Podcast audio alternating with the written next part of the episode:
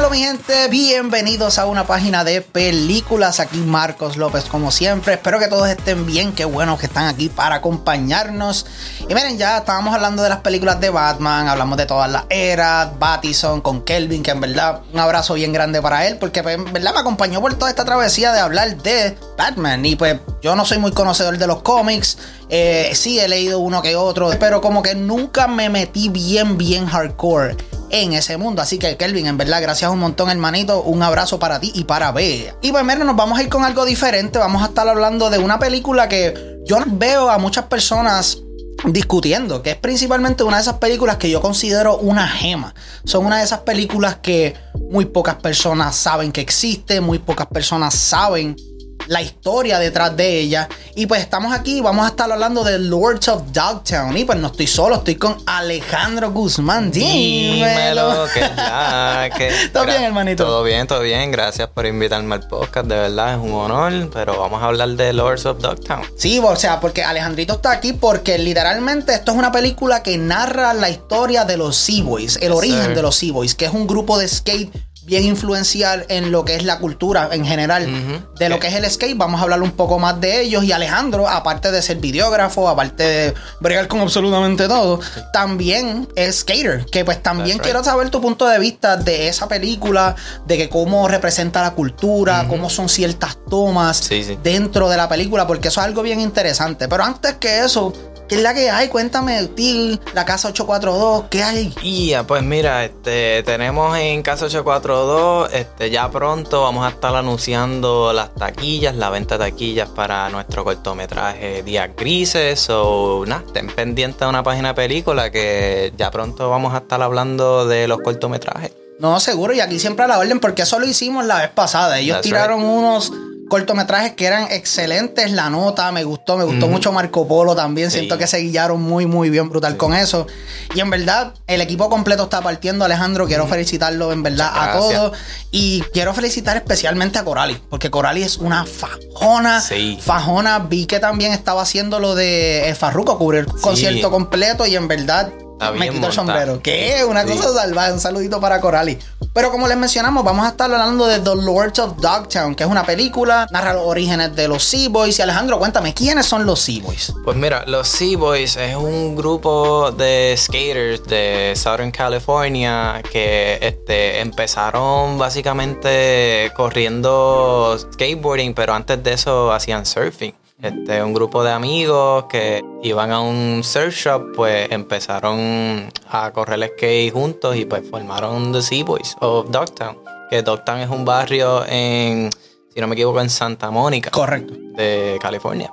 Y pues ellos básicamente fueron el primer grupo que fue bien revolucionario en en la cultura de skateboarding, que yo no sabía eso. Yo me crié pues ya con la cultura de skateboarding del mid-2000, ellos son del 1970s, que pues por eso me gustó mucho la película, porque conocía de los nombres de los de Sea Boys, pero no sabía la historia. Sí, que eso es algo que estábamos hablando antes de los micrófonos, o sea, fuera de micrófono, que es bien interesante cómo estos tres pioneros, cuando ya tú hablas con cierta generación en adelante, casi no se habla de ellos. O sea, se habla más como estábamos hablando de Tony Hawk, eh, eh, Rob Dyrdek. que me tenías un fun fact. Cuéntame ese fun fact. Pues mira, el fun fact de Rob Dyrdek, este, él se convirtió pro a los 16 años y este, muchos lo conocemos por pues MTV, Ridiculousness. Él también tenía un programa que se llama Robin Big, este, Fantasy Factory. Fantasy Factory, me acuerdo. Sí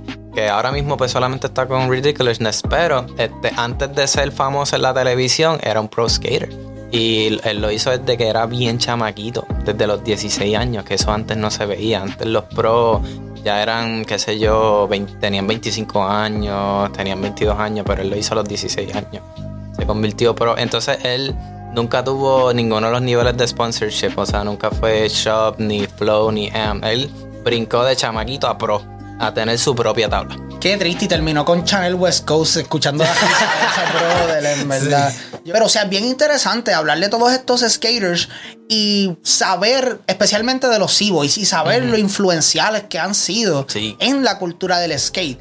Porque estos tipos no simplemente le metían bien duro estas personas prácticamente inventaron una manera de hacer skate completamente diferente. Sí, ellos cambiaron este, del surfing a lo que al principio se llamaba como este, street surfing, que después cambió a ser street skating, pero antes pues ellos no, no le decían skating, le decían street surfing. Este, le decían a las tablas skateboard, pero este, se llamaba todavía street surfing. Sí, y los tres principales de lo que nos enfocamos en esta película son Tony Alba, Stacy Peralta y Jay Adams. Que realmente cuando tú ves la película, tú te das cuenta que estos eran tres chamaquitos comunes y corrientes de California. Ellos se levantaban, iban a surfear, vacilaban, iban para la escuela, iban para la escuela, salían de la escuela, salían a correr el skate, esto, lo otro, party, pa, pa, pa, pa.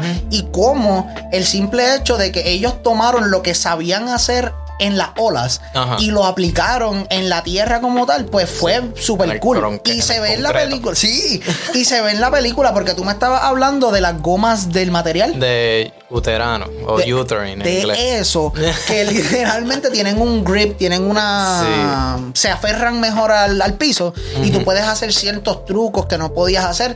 Y gracias a eso fue que ellos pudieron crear el el skateboarding moderno por decirlo así. Y no tan solo el skating moderno sino el eh, pool surfing. Que eso fue algo bien bien importante en lo que es la historia de los Sea Boys y la historia de California. También. Porque en la década de los 70 eh, eh, fue una década bien seca.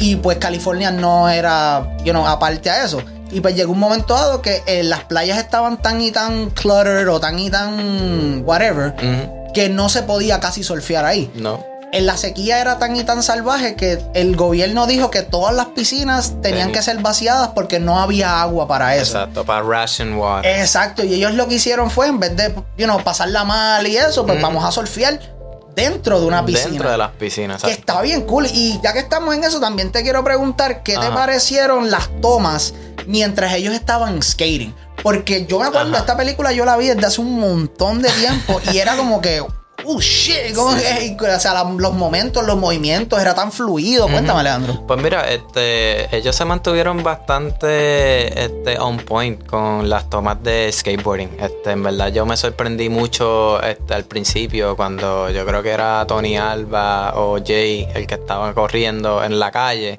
Ahí me gustó mucho la forma que grabaron esas tomas. Como que se ve bien es como que la perfecta combinación entre este, el cine y el street filming. Cogieron las tomas de skateboarding y se fueron bien en detalle. O sea, no solamente grabaron la cara y después las ruedas, tú sabes, como que bien película. Que, que solamente hacen close-up de la cara y las gomas y la tabla. No, ellos grabaron la acción completa. Y te, y te quiero preguntar, ya que estamos en eso, desde un punto de vista de un skater. Porque tú, aparte de correr y toda la cosa con la, con la skate, mm. también te gusta grabar. O sea, recientemente me enseñaste un video bien awkward, tú chiquito, mirando a la cámara después de caerte. pues That was beautiful. Así fue como empecé en esto de filmmaking. Yo empecé con el skateboarding. El skateboarding fue mi primer love, por decirlo así. Y gracias al skateboarding, pues yo descubrí que me gustaba grabar, me gustaba tomar fotos de skateboarding. Este, entonces, pues ver esta película me llegó mucho al corazón porque las tomas pues se parecía mucho a lo que uno estaba acostumbrado a ver este, los video parts, que video parts son este, videos que hacen los pros o cualquier skater para pues enseñar su, su talento o conseguir sponsors.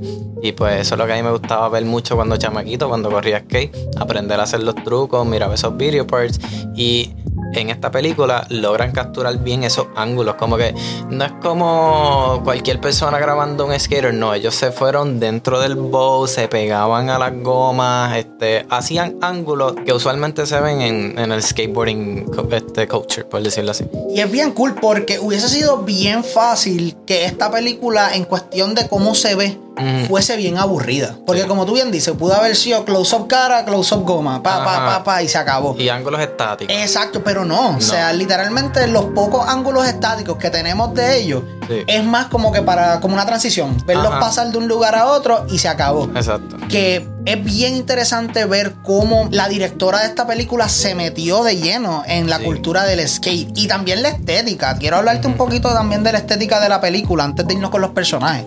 Porque la estética de la película yo siento que fue Chef Kiss. Ok. O sea, tú te sientes en los 70, la música, o sea, cuando sale la canción Voodoo Child, si no me equivoco al principio, cuando está Tony bajando. Sí, sí. Bomb, bomb, este hill bombing. Literal, o sea, I'm super in. Sí. Pero también nos presentaba como que la realidad de estos chamaquitos. Sí. Porque muchos venían de hogares no tan estables, muchos usaban el skating y el surfing como un escape, Exacto. para decirlo así. Y cómo ellos transformaron esa pasión y se convirtieron en leyendas Sí. del mundo del skate. Eh, es súper increíble. Sí, en verdad yo digo que todo fue gracias a este el dueño de, del skate shop, de Seth Skateboards, este Skip, ¿verdad? Skip fue el que vio el talento en estos chamaquitos en skateboarding y dijo, oye, voy a hacer un, un skate team, porque aquí veo que puedo sacarle, le puedo sacar fruto o algo. Entonces ellos hicieron su, su equipo, empezaron a competir. Entonces esos chamaquitos de, como tú dices, este, que ellos vivían pues just regular life, empezaron a coger fama. Este, un Tony Alba, un Stacy Peralta, pues este, la gente lo empezó a reconocer, empezaron a, a ganar los, los contests y pues otros sponsors iban detrás de ellos. Otra gente de otras compañías y, este, se fueron detrás de ellos y se fueron montando.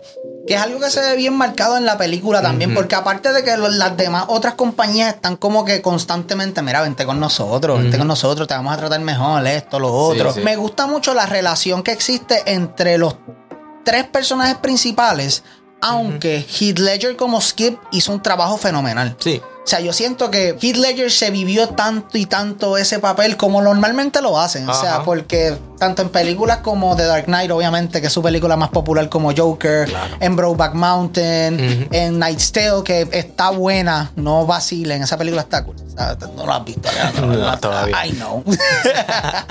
pero me gusta, o sea, me gustó mucho la interpretación de él, pero como los tres chamaquitos, como Stacy, Tony y, Y Jay. y Jay están juntos y lo que Sí. Me encanta. O sea, ¿cuál de los tres personajes fue el más que te llamó la atención en sí? Este, yo diría Stacy Peralta.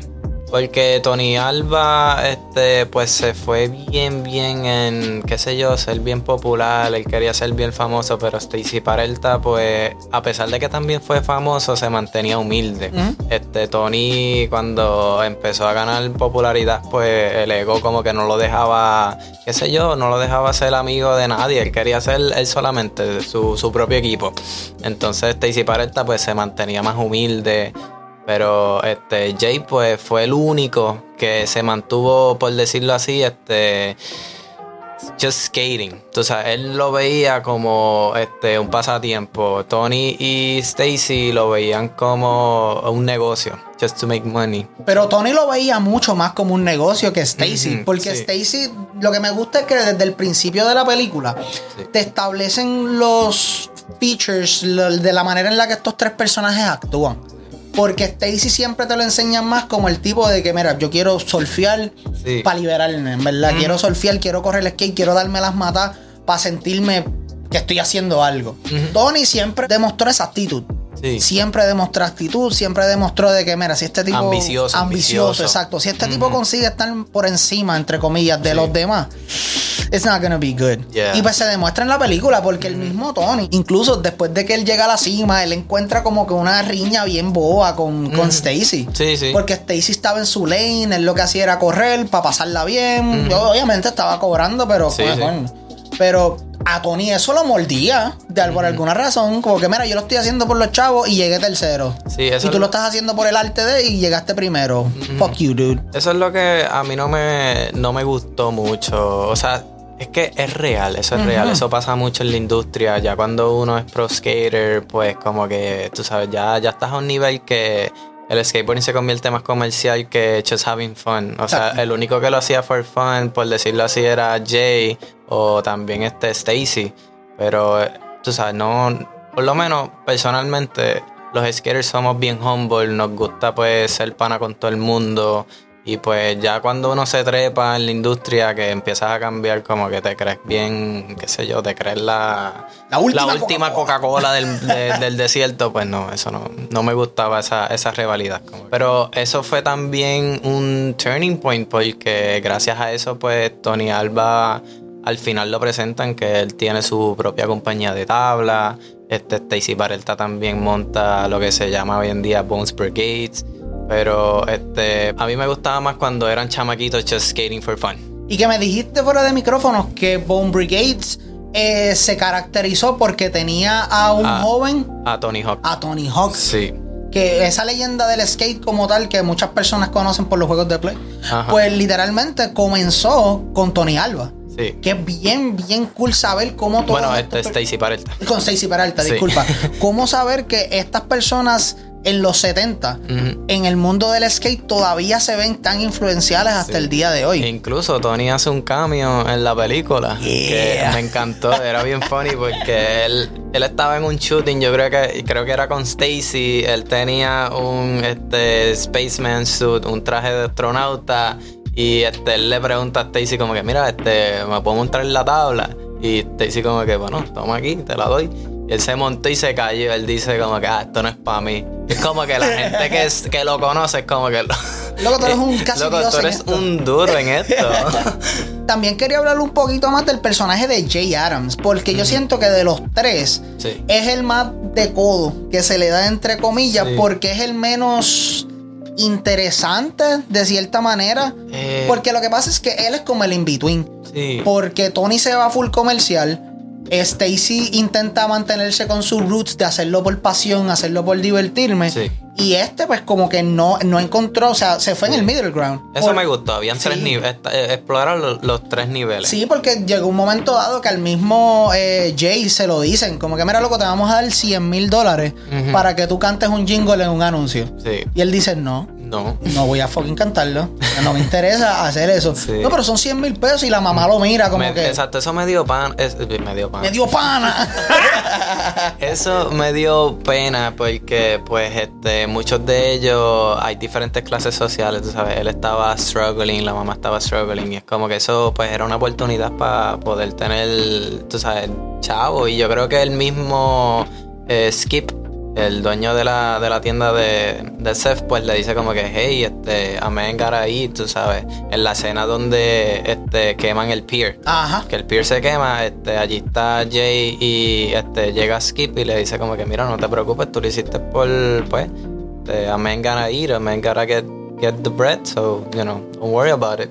Sí, que esa diferencia entre los personajes está brutal, pero la relación, mano. La relación entre los tres, porque Sí. desde el momento en el que los vemos surfeando la primera vez, Ujú. todos vacilando, todos pasándola bien, Sí. las sus primeras competencias como los Sea-Boys. Yes. ¡Wow! Loco, o sea, increíble. También, hablamos ahorita de esto también, pero las escenas de cuando ellos están haciendo el pool surfing, Ajá. Visualmente increíble. Ah, no, esa- O sea, me gustó mucho que era un learning process. Sí, y también eso es bien accurate en la historia. Este, eso se, se hacía mucho, mucho, mucho, mucho allá en California. Este, ir de piscina en piscina. Así fue como em- este, se empezó la transición del surfing a este pool skating. Que hay diferentes estilos de skating. Está el pool skating, está verse skating, está street skating. Que yo, yo me yo me crié pues crié, este, corriendo street skating. Que eso es hacien- haciendo trucos flat ground. Que hay otro skater que es bien reconocido en flat ground skating, en street skating. Le, le dicen como que el godfather o el founder of street skating, que es Rodney Mullen. No sé si había escuchado Sí, definitivamente. Ese tipo Sí. va, ese tipo tiptopea en, la, en las tablas. Sí, por eso. Wow. Que Ronnie Mullen, yo creo que él es de Florida, él es del otro lado de, de Estados Unidos. So, este, fueron dos estilos diferentes. Ronnie Mullen fue el que hizo, este, inventó el truco del ollie, del kickflip, que eso revolucionó el skateboarding, basically. Porque ya no, ya no tenías que hacer trucos con las manos o poniendo las manos en el piso. No, la idea, la idea que él quería hacer es lograr brincar en la tabla usando los pies solamente. Pero este Ronnie Mullen era más este freestyle skating, que también se ve en la película, en los contests. Ellos lo que hacían era freestyle. Que eso les Sí. cuesta la competencia al principio. Sí. Porque nadie, no era algo común. No, exacto. Y al no ser algo común, literalmente cuando las personas lo veían, estos están aquí perdiendo el tiempo, están Exacto. haciendo el ridículo aquí porque nosotros estamos en esto. So que realmente es bien increíble ver cómo esta cultura, you know, Florida, que sí es Ronnie Mullen, Sí. California, que son los Sea Los Boys, surfers. cómo esas cosas pueden unirse y pueden crear cosas así súper dura. Pero hablando de cosas duras, papi, te tengo trivia, te tengo trivia de esta película. Mira, tú sabías, cuéntame. primero que todo, tú sabías que Skip, el personaje que interpreta a Ajá. Heath Ledger, Yes. el mismo Skip en vida real dijo, yo quiero que sea Heath Ledger. Si no es Heath Ledger, yo no quiero que hagan la película. ¿En serio? Literalmente la película estuvo a punto de no pasar porque Heath Ledger casi no puede por, por este schedule Sí, y el schedule, ajá. Él literalmente casi no pudo. Wow. Que, o sea, Wow. y ahora yo no me imagino a otro actor No. haciendo de Skip. No, él, él de verdad se votó, se votó siendo Skip. Me, me encantaba este, la forma que él se comportaba, este, era bien característico. Era el tío cool. Era el tío cool, literal, literal. Pero me gustó mucho cómo lo utilizaron para contar la historia. de Sí, verdad. porque mm, al principio tú lo ves como que, diablo, este tipo es bien cool. Qué nice. Pero de momento tú ves como que el douchey side del. De que- Fíjate, desde el principio fue un poquito douchey. sí, pero era como el tío cool douchey. Sí, era como que te voy, a, te, te voy a vacilar frente a todo el mundo. Ah, pero porque te quiero, loco. Te- relájate, relájate. Exacto, relájate. Pero ah, después, mientras la película sigue corriendo, los muchachos siguen creciendo y él ve que le puede sacar más dinero y toda la cosa. Eso es una de las cosas que crea la. Alejandro le acaba de dar un clave de puño al micrófono. Al pop filter.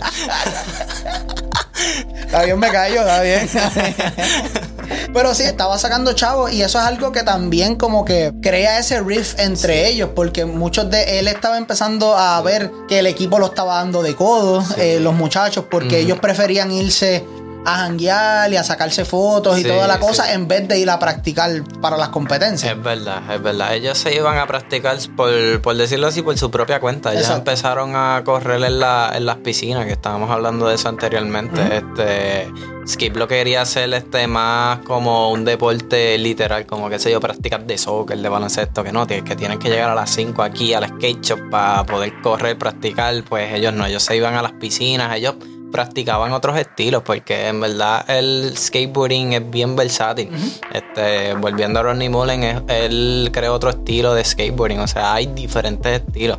Y en los contests tú ibas viendo la evolución. Desde el primer contest hasta el último contest que se presentó, que era donde se vio la rivalidad entre Tony y Stacy, que ahí las rampas eran ya más grandes, porque ahí ya estaban simulando lo que es el surfing. Eh, Exacto. Al principio era literalmente un piso, había un bank que podías hacer power slide, podías hacer trucos sencillos, pero este, me gustó mucho que este, se vio esa transición, esa evolución del skateboarding, por decirlo así. Sí, definitivo. Y es algo que se ve bien marcado. Pero siguiendo con la trivia. mira, Siguiendo. ¿Tú sabías?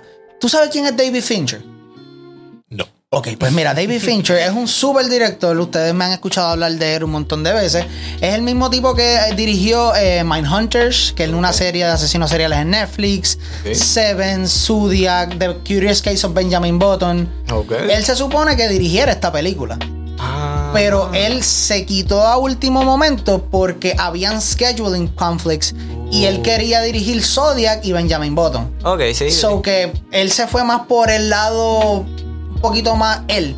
Porque, mira, una película de Fincher Sí. con la historia de los Sea Boys hubiese sido next level thing. Hubiese sido otra cosa. Literalmente, tal vez no estaríamos hablando de ella ahora mismito porque tal vez hubiésemos hablado de ella mucho antes. Yes, sir. Sí, porque David Fincher es esos directores que eleva bien brutal cualquier proyecto en el que toca.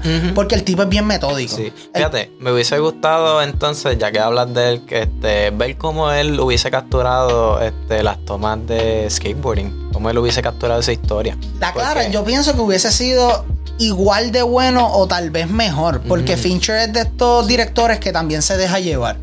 Por ejemplo, si yo no soy una persona que conoce mucho de cómo grabar skating, cómo hacer que se vean llamativos, atractivos, Sí. yo voy a buscar un experto. Claro. Claro, y pues eso es lo que se supone que él hizo, pero Sí. en, The- The Low Thing, en verdad yo creo que él hubiese hecho la película un poquito más oscura. Sí, ese era mi miedo empezando a ver la película, como que diantre, es que yo sé que en la industria hay bien pocas personas que saben cómo capturar el skateboarding. Solamente la gente que se dedica full full a eso sabe, o sea, los que graban video parts, este, pero es bien, bien diferente. en la industria. Pero tú crees que, o sea, No, they did a good job. Yeah, yeah. They did a, a phenomenal job. pero como verdad. quiera estabas como tal, porque yo nunca tuve ese miedo, o sea, tal vez porque no soy tan conocedor del mundo del skate como tú. Sí. Pero yo estaba on board como quiera, porque en el momento en el que empezamos a ver cosas familiares, ya sabe, o sea, ya sea que diferentes marcas de skate Sí. eh, salían, you know, como product placement y cosas así,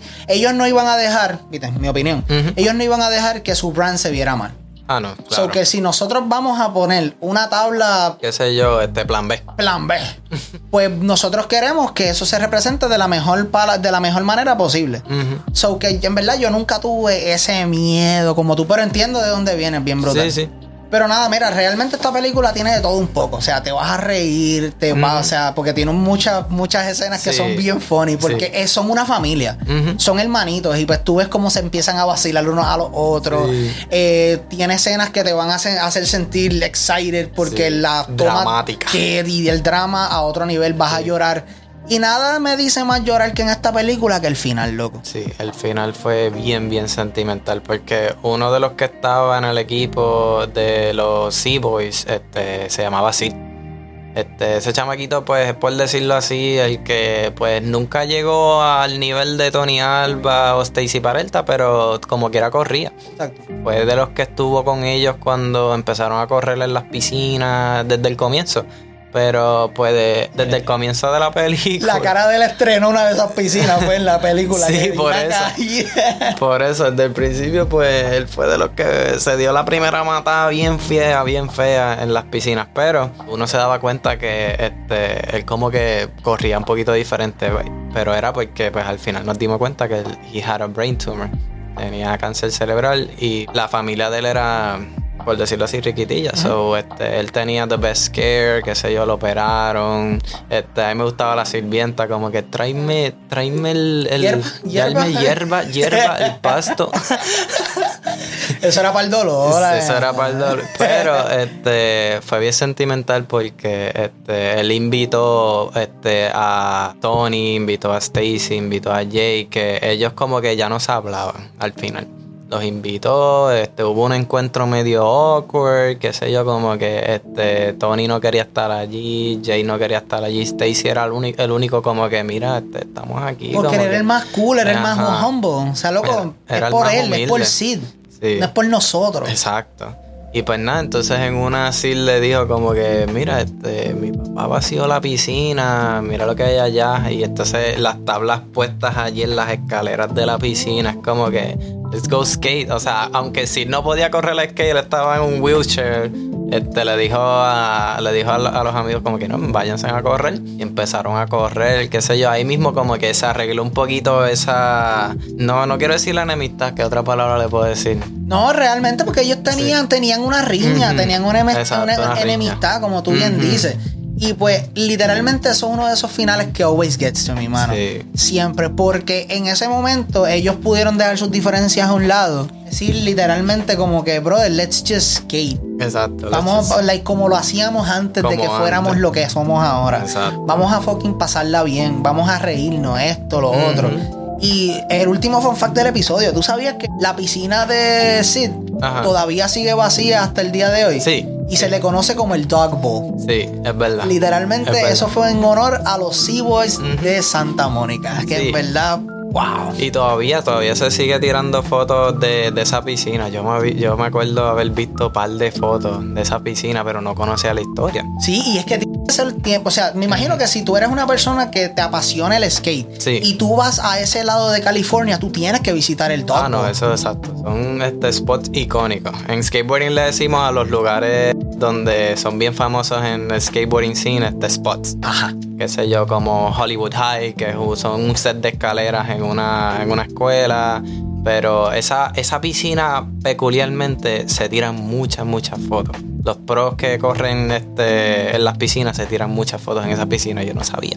Y es que es icónica. Sí. O sea, es icónica. Y ahora conociendo la historia detrás de los Sea Boys, Alejandro, tienes un nuevo, una nueva manera de verlos a ellos, te- Ah. te lo- o sea, cambió tu perspectiva, háblame un poquito de eso. Definitivamente. Este, yo pues había escuchado de los nombres, porque pues muchos de ellos fundaron este, compañías de skate, como Tony Alba hizo este, Alba Skateboards, este, Stacy Parelta que dije que hizo Bone Brigades, pero eh, cambió mi per- perspectiva de ellos completamente, porque ellos este, fueron chamaquitos. Ellos fueron cualquier skateboarder común de por ahí. De momento, pues, revolucionaron la, la cultura. Sí, y o sea, de verdad eh, me gustó, me gustó mucho conocerlo. Sí, es el hecho como tal. Imagínate que Orly, un saludito para Orly. Dímelo, Orly. Como tal que le mete bien duro. O sea, corre con, con ustedes toda la cosa y de momento lo dejaste de ver un año.